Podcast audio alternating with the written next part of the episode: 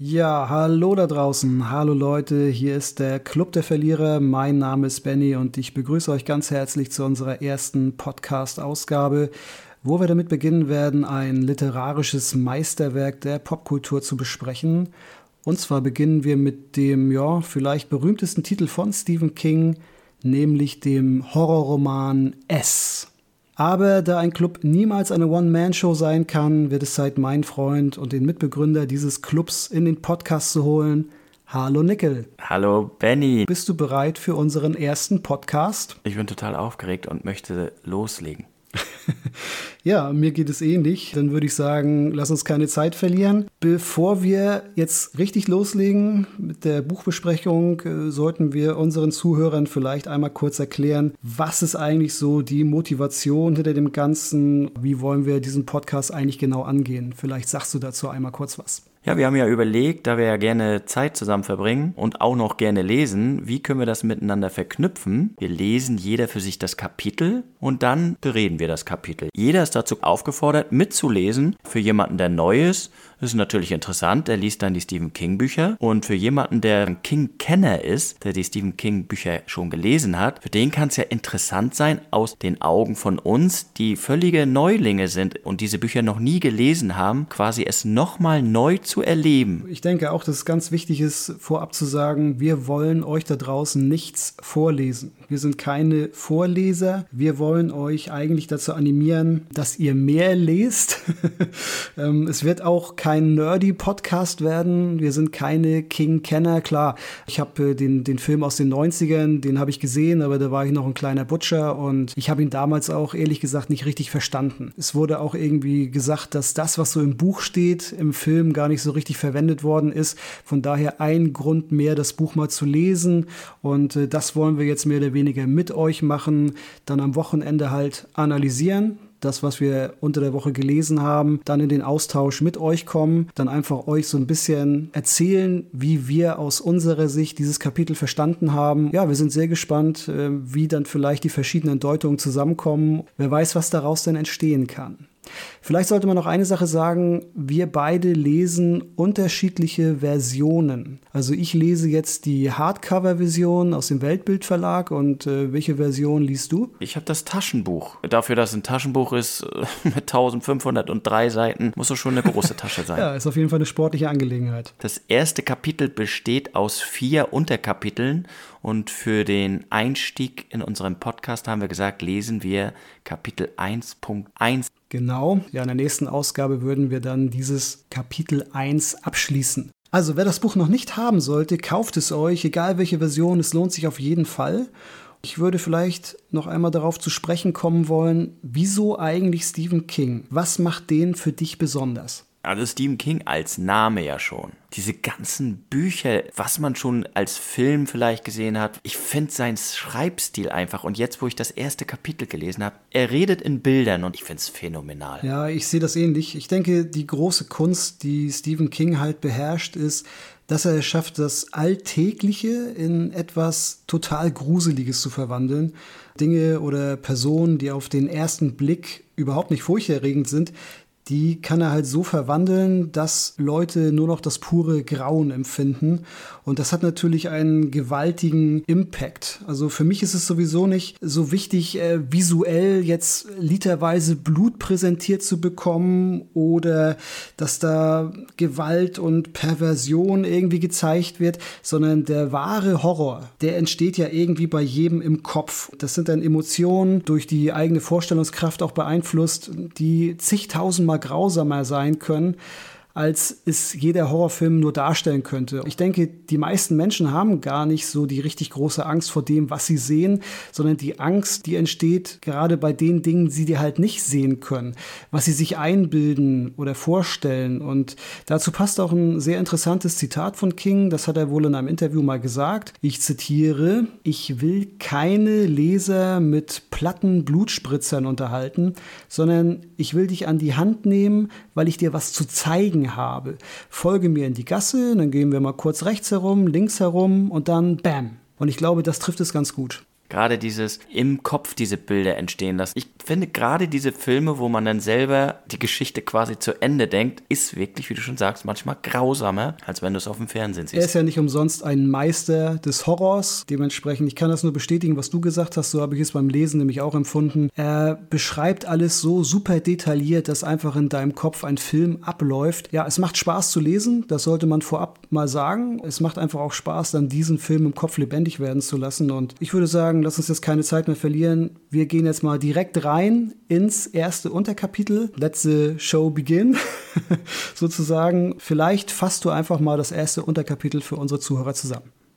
Das erste Unterkapitel ist zu 80 Prozent schlechtes Wetter. Es regnet wie verrückt. Ja, und dann lernen wir noch eine der Hauptfiguren kennen und seinen Bruder, der ja leider nur eine Nebenrolle hat. Mehr ist dann da auch nicht zu hören in dem ersten Unterpunkt von Kapitel 1. In der Tat, es ist ein absolutes Dreckswetter, was Stephen King da beschreibt. Aber ich muss natürlich auf den ersten Satz gleich mal eingehen, den muss ich nämlich loben, weil ich finde, genau so startet man einen Horrorroman. Wenn ich kurz zitieren darf, das Kapitel beginnt mit der Schrecken, der weitere 28 Jahre kein Ende nehmen sollte, wenn er überhaupt je ein Ende nahm. Dieser erste Satz da bereitet uns Stephen King ja quasi schon auf Schrecken ohne Ende vor. Jeder, der diesen Satz liest, der weiß auf jeden Fall, was jetzt Phase ist. Äh, da ist schon jeder gleich gebrieft. Ja, wie du schon sagtest, es ist eigentlich eine durchweg unangenehme Atmosphäre.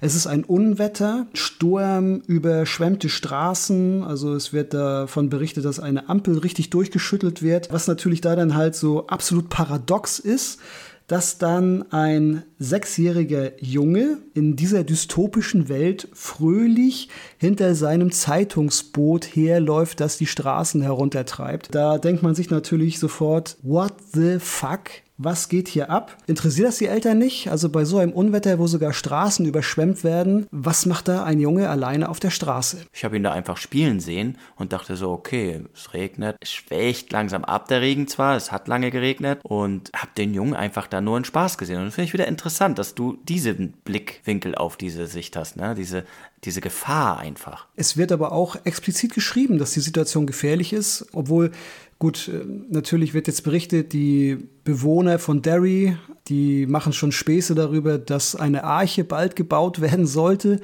Aber es wird natürlich häufiger auch von Unwettern berichtet und ja auch, dass dort schon Leute gestorben sind. Also die Situation ist für mich schon irgendwie bedrohlich auch geschrieben. Vielleicht sollten wir aber noch sagen, dass wir uns äh, nicht nur in Derry, sondern auch im Jahr 1957 befinden, wo dieses ganze Buch beginnt.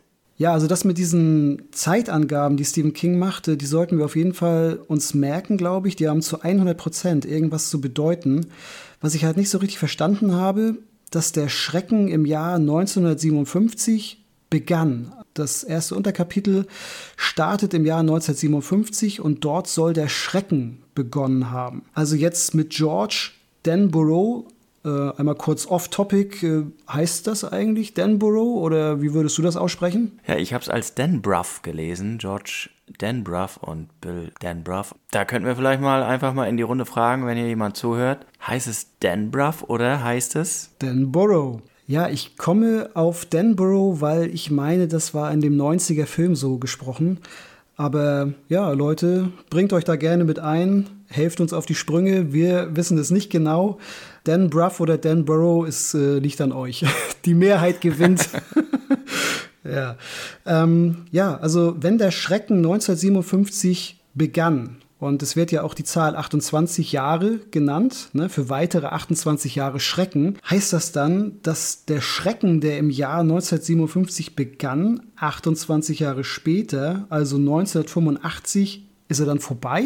Oder wie soll ich das jetzt verstehen? Ach, das habe ich auch nicht verstanden, ob es da so vorbei ist, ob der 28 Jahre, weil vom Anfangssatz heißt es ja ein Schrecken, der so lange andauert, aber bin der Meinung, er kommt alle 28 Jahre. Auf jeden Fall, aber da habe ich dann schon wieder das nächste Verständnisproblem, weil wenn der Schrecken 1957 begann, was war denn bitte 1931? Denn da wird ja auch über, ein, ja, über eine Katastrophe, über eine Überflutung gesprochen, wo Leute gestorben sind. Über 20 Menschen wurde da gesagt oder 20 an der Zahl, das weiß ich jetzt nicht mehr genau. Was war denn 1931? War das äh, eine ausgeuferte Strandparty oder wie soll ich das verstehen? Das ist doch Schrecken, das ist doch Grauen, das ist doch äh, eine fürchterliche Situation. Und deswegen verstehe ich nicht, warum er sagt, 1957 begann der Schrecken geht dann auf 1931 ein, dass da schon ein Hochwasser war. Hat das damit nichts zu tun? Das ist eine Sache, das verstehe ich halt nicht ganz. Das habe ich mich auch gefragt, weil es ja eigentlich dann 26 Jahre sind. Nun sagen die ja natürlich, dass der Schrecken beginnt beginnt, 19, vielleicht ist er dann 1959 ausgereift. Ich, das habe ich auch nicht ganz. Ich glaube, das werden wir erst im Laufe des Buches erfahren. Ich hoffe es, aber ich denke, wir sollten uns diese Zeitangaben auf jeden Fall merken. Ich habe da irgendwie was im Gefühl, dass uns das noch ein bisschen begleiten wird. Eine Sache, die, die finde ich, sollten wir auf jeden Fall mal kurz ansprechen. Es ist ein bisschen witzig, äh, zumindest für den Leser, für denjenigen, den es äh, dann getroffen hat, war es wahrscheinlich nicht so ganz witzig. Aber in dieser großen Katastrophe 1931, da sind, äh, habe ich ja gerade schon gesagt, über 20 Menschen gestorben gestorben. Einer der Toten, der hatte ein bisschen Pech gehabt.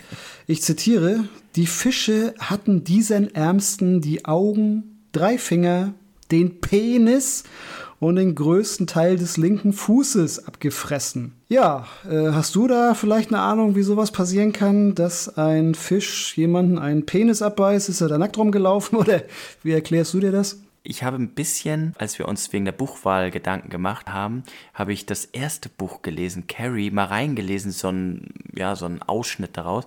Und da ging es auch um Brüste im BH. Ich habe es nicht ganz gelesen, aber ich habe so ein Gefühl, als wenn Stephen King gerne mal so ein bisschen auf intime Gliedmaßen quasi eingeht bei Menschen, wie der jetzt da rangekommen ist an diesen Wurm. Ich weiß es nicht, ob er sich durch die Hose gebissen hat. Ich glaube, Zehen abbeißen ist noch ein bisschen schwieriger als durch die Hose beißen, aber ich weiß nicht, warum gerade dieses Körperteil. Also es muss ja auf jeden Fall ein großer Fisch gewesen sein. Davon gehe ich mal aus. Der musste auf jeden Fall einen ordentlichen Kiefer gehabt haben, aber das große Fische auf kleine Würmer abfahren. Ach, wir sollten es vielleicht auch nicht so vertiefen. Ja, ich glaube, da kommen wir nicht auf grünen Zweig. Aber lustig ist es trotzdem. Auf jeden Fall. Wie findest du, dass wir gleich im ersten Unterkapitel erfahren, dass George stirbt? Ja, da war ich überrascht, dass er das vorspoilert. Generell erzeugt es in mir einfach eine Traurigkeit. So, ne, so einen sechsjährigen Jungen, ich weiß jetzt schon, er wird sterben und es ist eine Traurigkeit an sich, ob ich das jetzt schlimm finde, vorher das zu lesen. Ich war überrascht, war ich, aber ob ich es schlimm finde, kann ich gar nicht mehr sagen. Ich weiß eigentlich auch nicht so richtig, wie ich das finden soll. Auf der einen Seite, die Überraschung ist natürlich weg. Es wird, ich weiß jetzt ja noch gar nicht, ob das ein Hauptdarsteller in diesem Buch sein soll, wahrscheinlich dann eher nicht, aber wenn man schon mit dem anfängt, anfängt und dann auch gleich sagt, dass er sterben wird, ist das natürlich äh, so ein bisschen komisch. Auf der anderen Seite fragt man sich natürlich dann die ganze Zeit, wann und wie wird es passieren. Man hat also gleich schon wieder Gedanken im Kopf, die beim Lesen entstehen. Das Kopfkino läuft auf Hochtouren.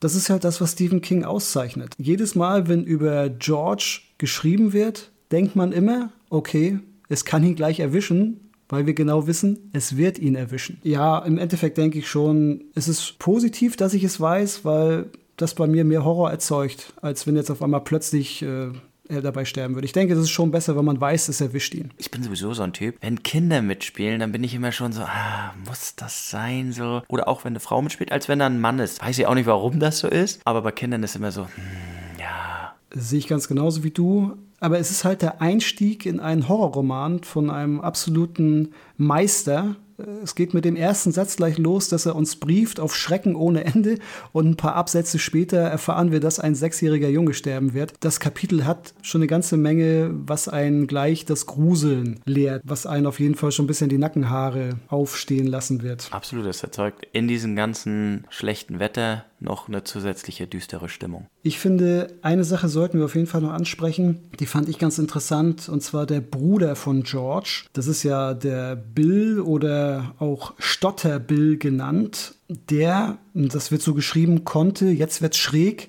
sehen. Das Wort sehen ist kursiv geschrieben. Das muss etwas zu bedeuten haben. Also wenn Autoren ein Wort kursiv schreiben, dann wollen sie dem Wort ja so eine bestimmte Bedeutung verleihen oder es lässt eine gewisse Zweideutigkeit zu. Ich glaube, dass damit gemeint ist, dass das Bild, das Bild eine andere Wahrnehmung hat als andere Menschen. Wie meinst du, könnte man das verstehen? Ja, ich habe das auch so gesehen, dass er Dinge sieht im Übernatürlichen. Kann natürlich auch die eigene Intuition sein, so hätte ich jetzt gedacht. Also ich gehe einfach mal davon aus, dass er wahrscheinlich viel gehänselt wird. Er hat ein Handicap. So viel erfahren wir ja schon mal. Er stottert. Das ist für junge Leute sicherlich ein absolutes Grauen.